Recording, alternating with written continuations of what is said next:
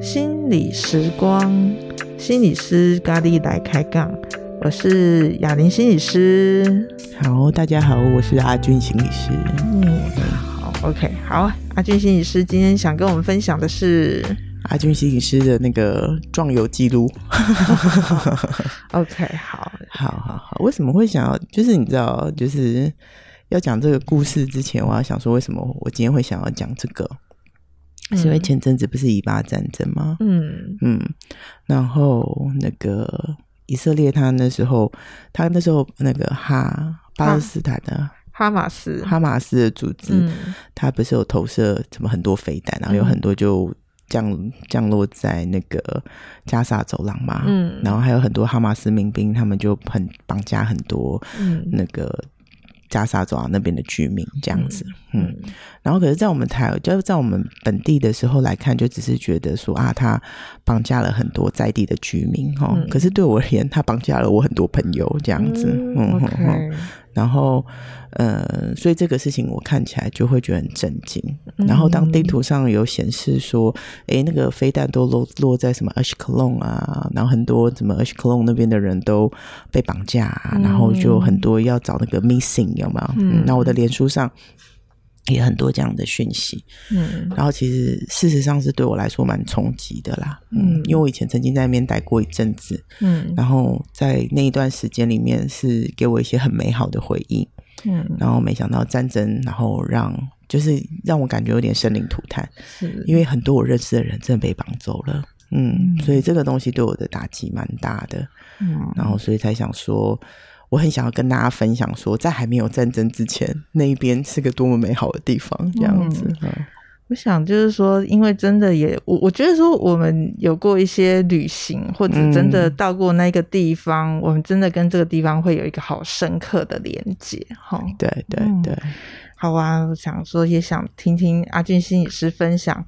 嗯，你你曾经有过的那一个在以色列的那个美好的经验。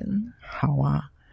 我想我去以色列的时候，那年我在三十岁，嗯。嗯，然后你知道三十岁就是有什么三十而立啊，嗯，可是我三十就不成器，这样子，就属于人生还是很迷茫的阶段，那我在我台湾的工作大概也觉得不是很满意，但是你说我下一步要去哪里，我也不知道，嗯，嗯，然后我那时候其实就有两个选择，然后一个选择就是说，哦，我给我自己一个机会，这样，我就说我再出去旅行一次，嗯嗯，那假设我的心还是比较。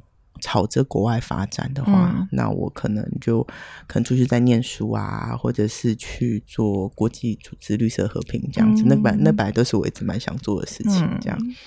然后想说，那我就往那边发展，嗯，我就没有想要再继续待在台湾这样。听起来好像有一点像是透过这一次的旅行，也来做你一个个人的生涯探索，对对对，自我探索这样。那还有一个是我到三十岁的时候，我发现我真的跟资本主义的关系没有很好，嗯，所以我就在想说，是不是世界上有一些地方是可以不要靠这样，但是能够好好生活的？哎，等一下，我我有一个疑问，什么叫做你跟资本主义的关系没有很好？因为没有资本，所以关系不好。OK，还有就是我对于就是这个文明社会啊，要怎么生活，我们应该要怎么行为，或者是在组织里面该怎么样，嗯的这种东西，我就一直有一种适应不良。我从小就蛮适应不良的，可是到我三十岁，我就更觉得对对对对对，我适应不良这样子。然后而且好像人跟人之间会有一种啊，不就是应该要这样嘛？就比较有一些阶级啦，然后没有我想象的那么平等这样。我想说，到底是不是有一种社群是真的可以有一个不一样的生活方式，而不是好像什么事情都要讲到钱呐、啊？然后我们为了钱可以有很多立场跟价值观的移动，这样。嗯嗯，OK，嗯，所以好像带着一个内心的向往来到以色列这样子。嗯，因为那时候我在想说，因为人家说不是资本主义的社会就不是文明社会嘛，对不对？好，所以我我也不希望不文明啊，所以我那时候花了一点力气去找说。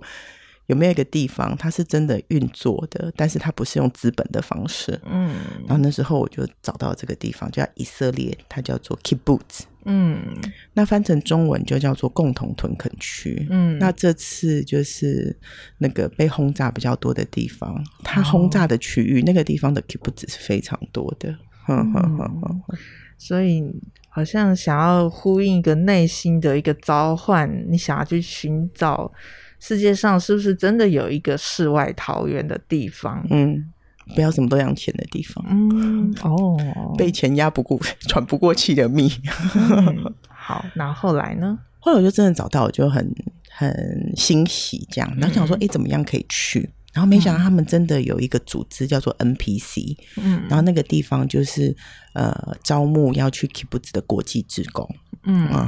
然后我就跟那个单位联络，然后当然 follow 了一些就是申请的规则啦，嗯、要做签证啊，要缴费啊，要干嘛干嘛的。嗯，然后就顺利的就到就到以色列，然后先在那边哦，我们到以色列之后呢，我在青年旅馆先住了几天。嗯。嗯，然后我们要去那个 agency，嗯，报到。然后那个 agency 会帮国际职工安排，看哪个 kibbutz 有缺人，然后他就会把有点像人力中介嘛，嗯、叫我们送到那个 kibbutz 去了，嗯、这样。所以这个 kibbutz 有点像是一个聚落一个聚落这样子。对对对，嗯。而且以色列从南到北都有 kibbutz。嗯。他建国初期的时候，kibbutz 的人口大概在全以色列人口的百分之七，但是我去的时候已十年前了，那时候只占百分之二。嗯，但是聚落还是很多啦，我忘记几个，大概有一百个，应该是有，从南到北都有。嗯、那高萨那边是比较多的，因为那边是战区嘛，嗯，所以你要有真正的的政府体制，其实是比较，就是要有那样子的单位是比较难的，所以是比较小的部落在那边屯垦工作这样子、嗯。所以你就被分配到其中一个 kibbutz 这样子。我那时候去的时候，他就说：“哎、欸。”我们现在刚好有一个空位，你要不要去？嗯，嗯，那你知道我是穷学生、穷人呐，哈，嗯，实在没有办法再负担旅馆的费用。我心里想说，你不管给我哪里，我都去。嗯，然后他就说，哦，我们那个 kibbutz 是在那个加萨那边。嗯，我说加萨是什么？嗯、搞不清楚状况。他说你介意吗？这样我说不介意。我说什么时候可以走？他说明天。我说好，那就这一个。嗯，要不然其他的 kibbutz 就是因为 kibbutz 它发展了大概有。五那时候我去的时候大概是五六十年，所以有些 kibbutz 它是很先进的。就像高尔夫球场这样子，嗯、然后有很多是做很先进的园艺呀、现代化的观光啊，这样。嗯，然后这个可能就是真的比较比较真的在务实的在工作的，嗯，所以很少人去，那空 vacancy 很多，这样。嗯，我就说好，那我要去。然后他说好，那你就去那个，然后他就帮我写说要搭什么车啊，然后怎样怎样去找谁呀、啊，然后还帮我联系好，然后给我一张纸，然后就好，你去吧。那我就好，那我就隔天为了节省旅费，我就选了那边。嗯，不知死的过去，嗯、不知道现在这已经变成战区了，这样。我不知道它离那个巴勒斯坦那么近哎、欸。哦，它的距离就是一条河的距离啊，就是淡水河的那一边跟这一边，哦、巴黎跟淡水这样。嗯、哇，嗯嗯，然后就进去了，就进去了。然后一进去之后，就会有一个就是管理国际职工的当地的那个 kibbutz，嗯、然后来接待我们，接待我啦。嗯、然后我还去问说那谁，嗯、然后找到人之后，他就会带我们去给国际职工住的宿舍。嗯，宿舍是免费的，但就是它就是一个房子，然后里面就是两三个人或三四个人一间。嗯、然后你看哪里有空位，然后你就你就去选，这样没还没有人睡的时候就去选，这样嗯。嗯不过那个房子让我觉得最特别的是，嗯，我看到那个比较是双拼，嗯、它是两个单独的一楼的平房，嗯、然后拼成一间，嗯嗯，然后可是这两个一楼的平房拼成一间，它中间会 share 一个防空设施，嗯嗯，然后我记得我们在那边躲空袭警报的时候，就是全部人都要塞在里面，我那个时候就需要去演演习这个空袭了。其实我在那边的时候，因为这次有那么大的。就是战争会让我很惊讶的是，我在我在以色列的那个阶段，是每逢他们的大节都会有空袭警报，然后时不时的也会有空袭警报，就是巴勒斯坦会攻击过来这样子。对对对。可是因为那个飞弹很少嘛，嗯、所以你就看到飞弹上来了，然后他们那个拦截就下来了。嗯、那呃，很少有飞弹真的会落地，嗯、可是飞弹的碎片会落地啦。所以他们一年在我那一区大概会死一两个人是有机会的。嗯，会怎样？死一两个人，哦，就是说被那个碎片砸到。对对对，它比较是因为什么东西砸到什么而受伤，嗯、而不是真的飞弹所造成的伤害这样子。嗯、哇，你那时候真的离那个战区好近哦，非常非常近。我就在做自我测试，我想说我能不能，我能不能提，我能不能撑过战争？嗯，如果能够撑过去的话，我就要去战区服务。嗯。就觉得还是没有，就觉得去了之后就觉得、嗯、啊，我还是在台湾落地生根好了。嗯、那后来呢？你在那边做些什么样的服务呢？嗯哼，那每一个 Kibbutz，因为就如同刚刚讲，它性质比较不一样，所以他们需要国际职工的能力比较不一样。嗯，那我去的 Kibbutz 它比较是农业型的，嗯，然后它里面需要的职工会是在他们的马铃薯园，嗯、然后他们还有个牛牧场，嗯，然后还有一个铁工厂。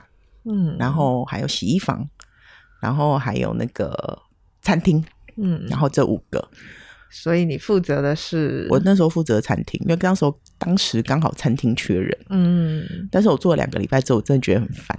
餐厅是说，呃，切菜吗？没有没有，切菜是要给厨师做的。我这种咖没有办法去切菜，啊、我就要做清洁啊。哦，洗盘子，对对对，哦、洗碗这样，刷碗、刷盘子跟洗厕所。嗯，对。然后是大家在吃饭的时候，就是我最忙的时候。嗯、而且他们是公共食堂嘛，哦、所以呃，一下工大概会有两百个人左右来吃饭，嗯、所以那也是一个很庞大的数量。这样，嗯哼。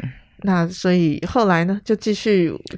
后来我实在觉得太无聊了，嗯、所以我就问说有没有那个 跳职、嗯、跳槽的机会。嗯，然后刚好有一个那个农场那边的有一个人就要离开了，嗯、然后说那我要去农场，我要去农场，这样赶快举手，就说我要去。嗯，嗯然后那个人叫阿命，我还记得带我们的那个人叫阿命，他就带着我跟一个丹麦小女生，嗯，然后我们带着我们两个人，然后后来还有个韩国女生，嗯，然后我们三个人就去。马铃薯田，然后去、嗯、去做 农务，嗯，比如说除草没？没有没有不是不是，它是机械化耕作，哦、所以我们是去摆水管。哦哦，他那边有种马铃薯，还有种向日葵，嗯，所以你就看到我们那个向日葵，他要那个葵瓜子嘛，榨油啊，或是什么，然后就看到我们那个他们采收完之后还有剩很多，嗯，所以我们那边有吃不完的马铃薯跟葵瓜子，你就看到我们抱着那个 向日葵那边嗑瓜子。那你要负责什么？开那个机器啊？没有没有啦，我们没那个本事，嗯，我们负责就是去放水管呢。放水管？什么是放水管？就是因为他们那个田地很大嘛，嗯，所以嗯。他们田地很大，所以你那个那个都是算母的，所以它的水管呢是这样一根一根连起来的。嗯、那它要浇水的时候，你要把它拿上去。那它没有浇水的时候，哦、因为它要去翻土什么，所以你要把它拿下来。嗯 okay、然后我们要去做就是这个人工的工作，每天都要做一次。嗯，也不是每天，就是看他们需要我们做什么，我们就会去做。嗯，反正就是在田里面做一些像助手的工作这样子。对对对对对，嗯、助理的工作。助理。嗯、然后他们像马铃薯刚好的时候，然后我们就要去，他们是用一个很大的机器把马铃薯倒在那个很大的袋子，然后一袋的袋子里面大概是一吨的嘛。嗯。然后我们要去帮他对那个位置，就说哦，在左边一点，在右边一点，或是我们要把那个袋子的。那个耳朵挂在那个夹子上面，嗯、然后让他们能够把马铃薯倒进去，嗯、那是我们的工作。嗯嗯，听起来很劳动，可是很跟大自然在一起。没错，每天都晒太阳，开心。嗯，晒着以色列的大太阳。嗯嗯嗯嗯。嗯，那当然是那边是除了有一些劳动嘛，嗯，但我。我觉得说能够参加这样子的一个活动，我觉得人跟人之间的交流应该也是很珍贵的吼。嗯，我觉得交流的部分对我来说印象深刻有两个，一个当然就是要跟国际职工混在一起嘛，毕竟我们住在一起。嗯，然后还有一个是我觉得当地的民众也让我就是在里面的居民也会让我觉得他们是很很友善的。然后很愿意。照顾我们，说跟我们说说话啊，然后感觉整体的气氛是很祥和的啦，嗯、很和平。就是你就知道，就是有一一群人，他们有一个共同的理想跟目标，嗯、然后他们为了这群为他们的理想跟目标，然后愿意嗯减缩他们的利益吗，或是平均分享他们的利益，嗯、然后让这个组织运作这样子。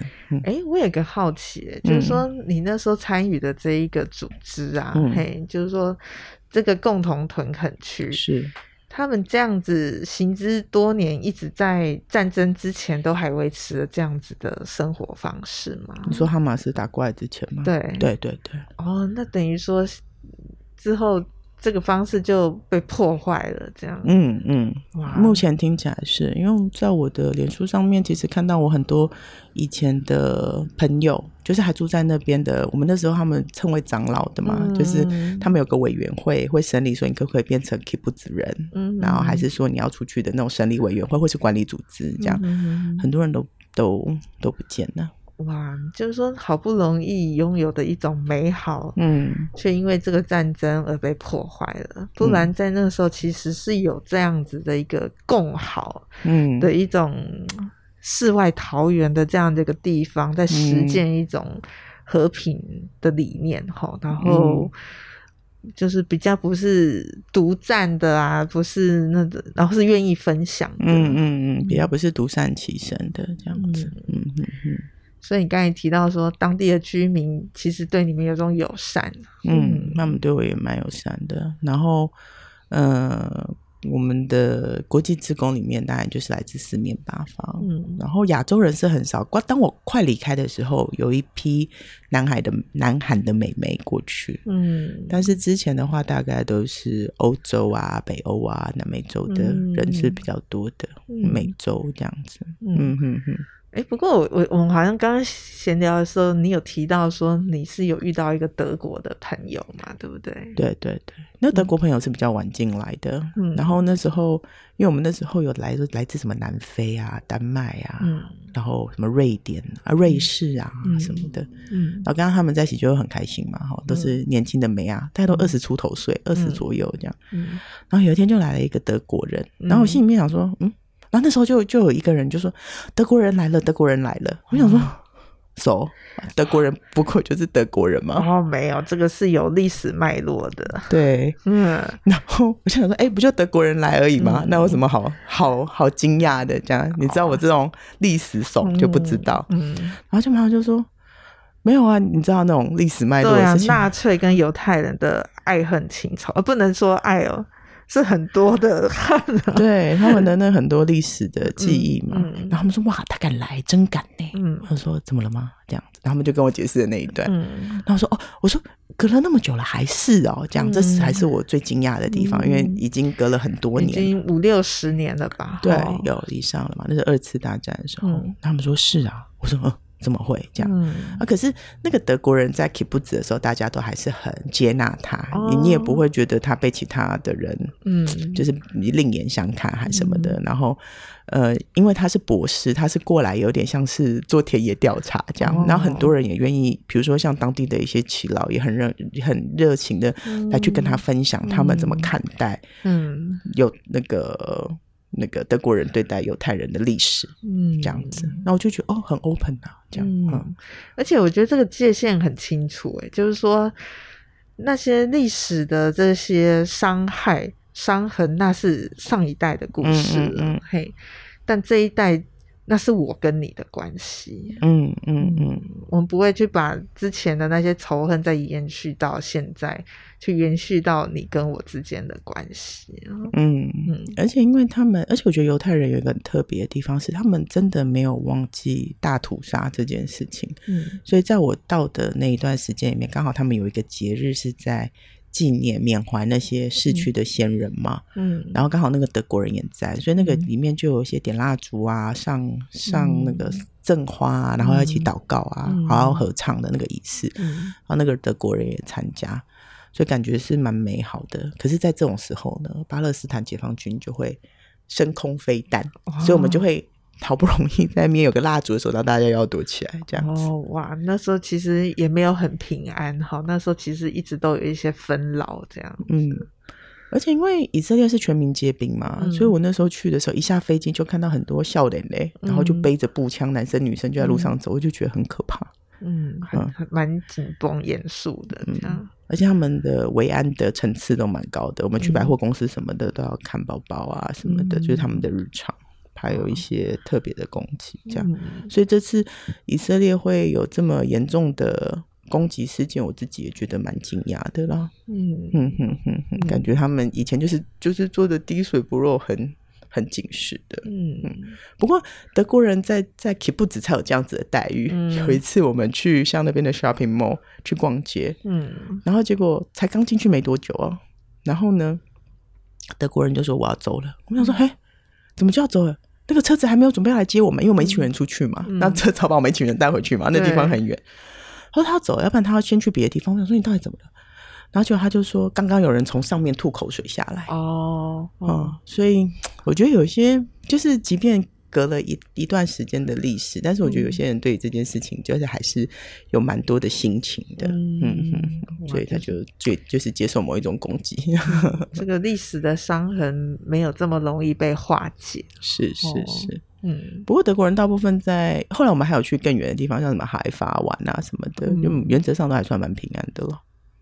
嗯嗯哼哼，可是就像你讲的，没有那么容易化解的，是，嗯但是好数十年的仇恨吧？哦是不是你的仇恨？嗯嗯，所以我觉得像是那个他们有去正视这件事情，正视大屠杀这件事情，然后当时德国政府有道歉，嗯我觉得好像对这个这个伤口的推进啊，嗯或是一些愈合，还是有它的作用。嗯而且他们在那边的犹太人还真的是蛮严肃的看待这件事情，嗯每年都有上香、嗯 上香献花是这个就是状态。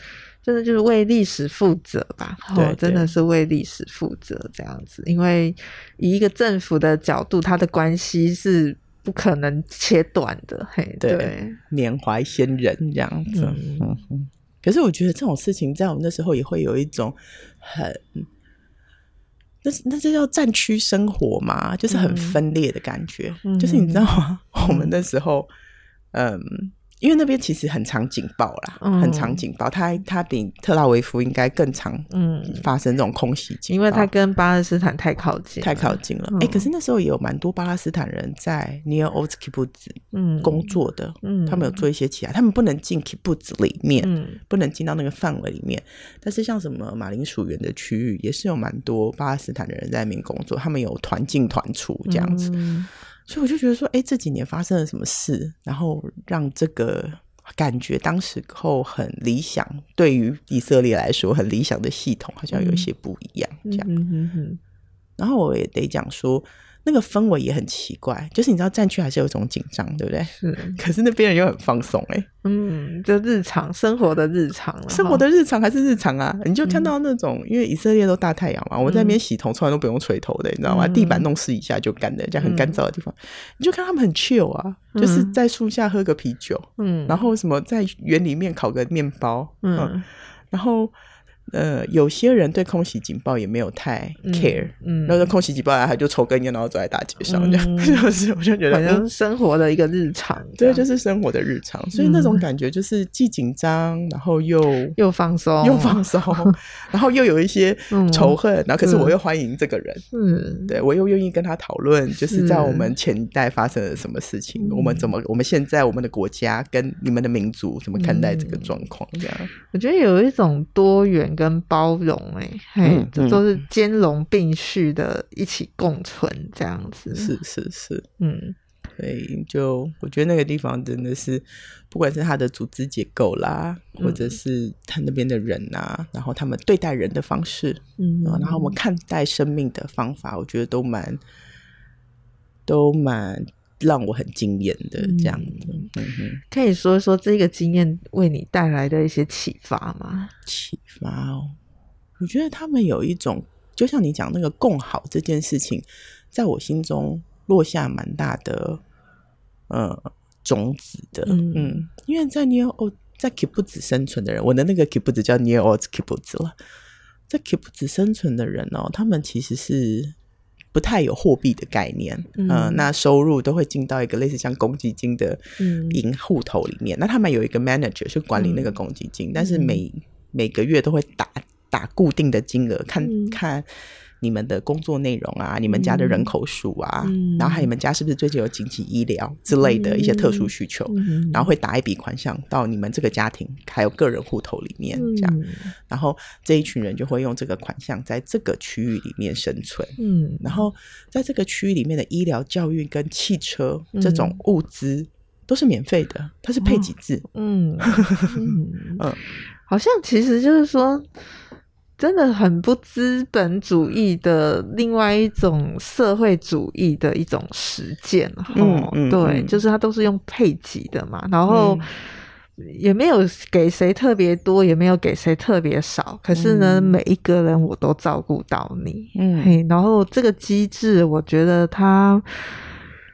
很很理想哎嘿，我觉得是有一种乌托邦式的那一种理想的那一种实践这样子，嗯，嗯，而且当这个人有这个孩子有什么特殊的才华或需求的时候，他们是会支付的。嗯、小孩去外地念大学，Kibbutz 也会帮他出钱，嗯，所以这叫 keep 不止之子。会享受的待遇，这样子，嗯嗯、这跟很资本主义的这个社会真的是很不一样。嗯、就是富者很富，然后贫者很贫，这样子，嗯，嗯，然后资源分配是很不均匀的。对，嗯、这个真的是让我蛮惊艳的。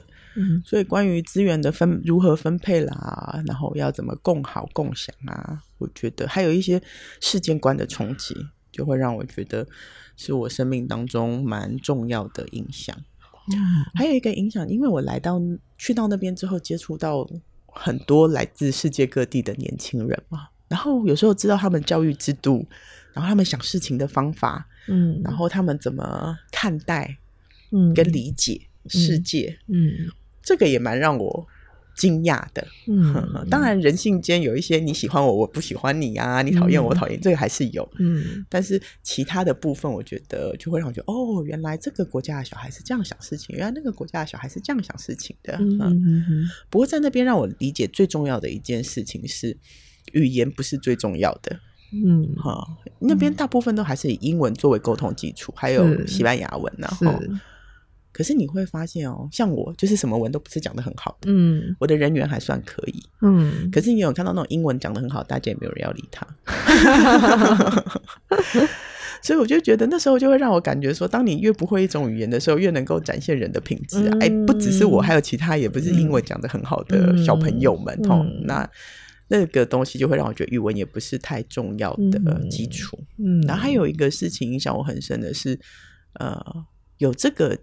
动力就去做，嗯，其实我在那边的时候，在以色列是希伯来文嘛，嗯，所以它的路上都是一些奇怪的文字，从来没学过，它下面也不会有什么罗马拼音给你好的哦，反正就长这样，嗯，那我们看不懂嘛，每次用对的，嗯，可是我会觉得说有什么事情就去做，然后好像也没什么，也不会，就是会有人来帮助你啦，嗯，也不会真不要因着语言呐，或者是一些比较能力的东西，然后来限制自己。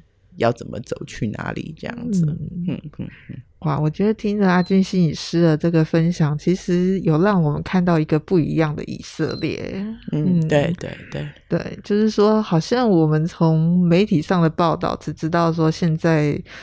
以巴战争，以色列发动了很严严峻的这个攻击，这样。嗯、可是我们不知道，在以色列也也有一个这样的一个屯垦区，其实有这样的一个美好。嗯嗯嗯嗯嗯，的确。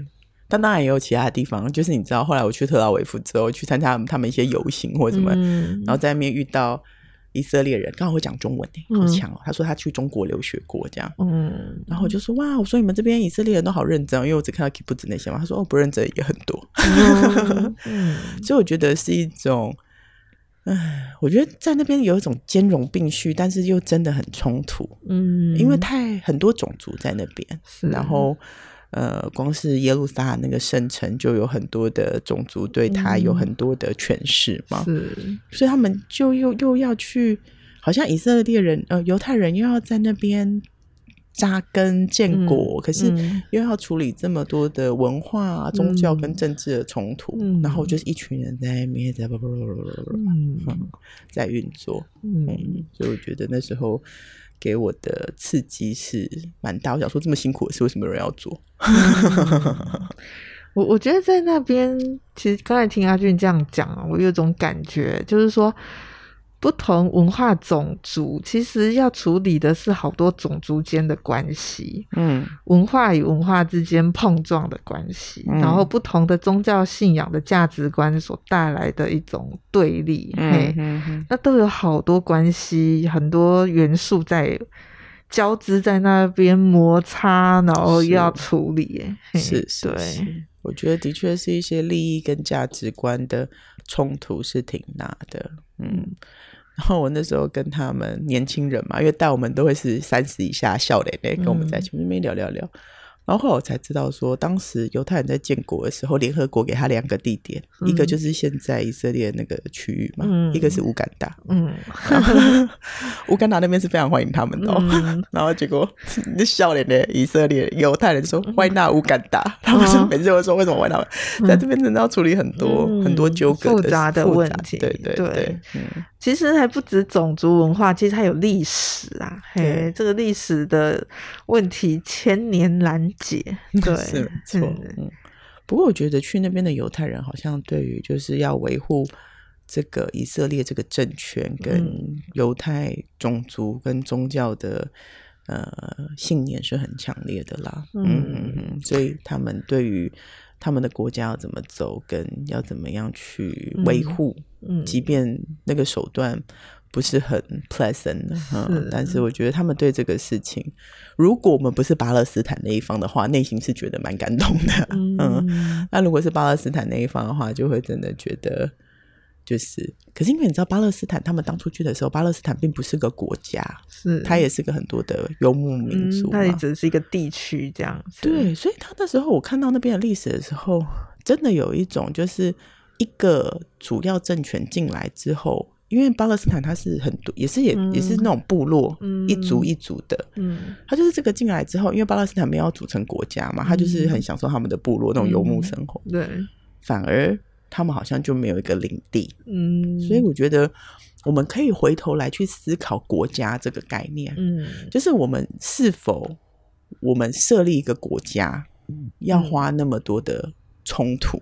花那么多的冲突，嗯，或那么多的竞争，嗯、而只是要一个国家而已嘛？嗯，好，那我们都共享这片土地嘛？土地当时也没标谁的名字啊，嗯、那为什么在土地上的人没有办法好好的一起生活？嗯嗯，这个实在是涉及到太多复杂的因素。我记得我之前在看一些影片的记录的时候，就会看到说。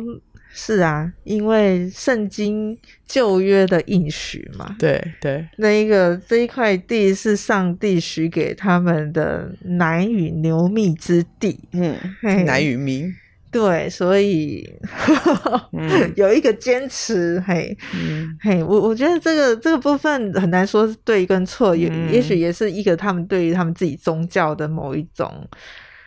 嗯，怎么讲？虔信吧，会对于自己、嗯、怎么讲宗教的一种坚持。对、宗教还有种族，对对对。不过因为我在那边时间待的没有很长啦，嗯、所以在更深入的要去了解说，诶，他们为什么一直 keep 那个犹太犹、嗯、太民族的宗教，跟他们为什么对于他们的这种神的信念这么的坚持，嗯哦、没有办法融合。啊，这个东西我就没有再了解太多了，这个、这个太复杂，那太多了啦。嗯、宗教系也来处理好了，交给宗教系来问问。嗯哼哼。不过我觉得这个可能要升级到国与国之间的关系了。嗯，对，而且还有很多历史的严格嘛。嗯哼哼。所以大概就是当我只是想要就是借这个机会跟大家分享，就是以色列在我们。在我们的脑海当中，可能是一个很独裁，然后很很多战争的国家这样子。嗯、可是与此同时，那边还是有美丽的人们跟美好的环境，跟他们所产生的一些美美妙的社会制度这样子。嗯、好啊，谢谢阿俊心理师的分享哦，就是说他过去的壮游在以色列的一个经验。不错，嗯，好啊。好啊，那我们今天的分享就会先到这边喽。那先跟祈祷世界和平好了。是是是是是是是，希望这个这个冲突赶快落幕，这样。嗯，大家都祈祷。OK，好，那我们今天就先这样喽。好，拜拜，谢谢，拜拜。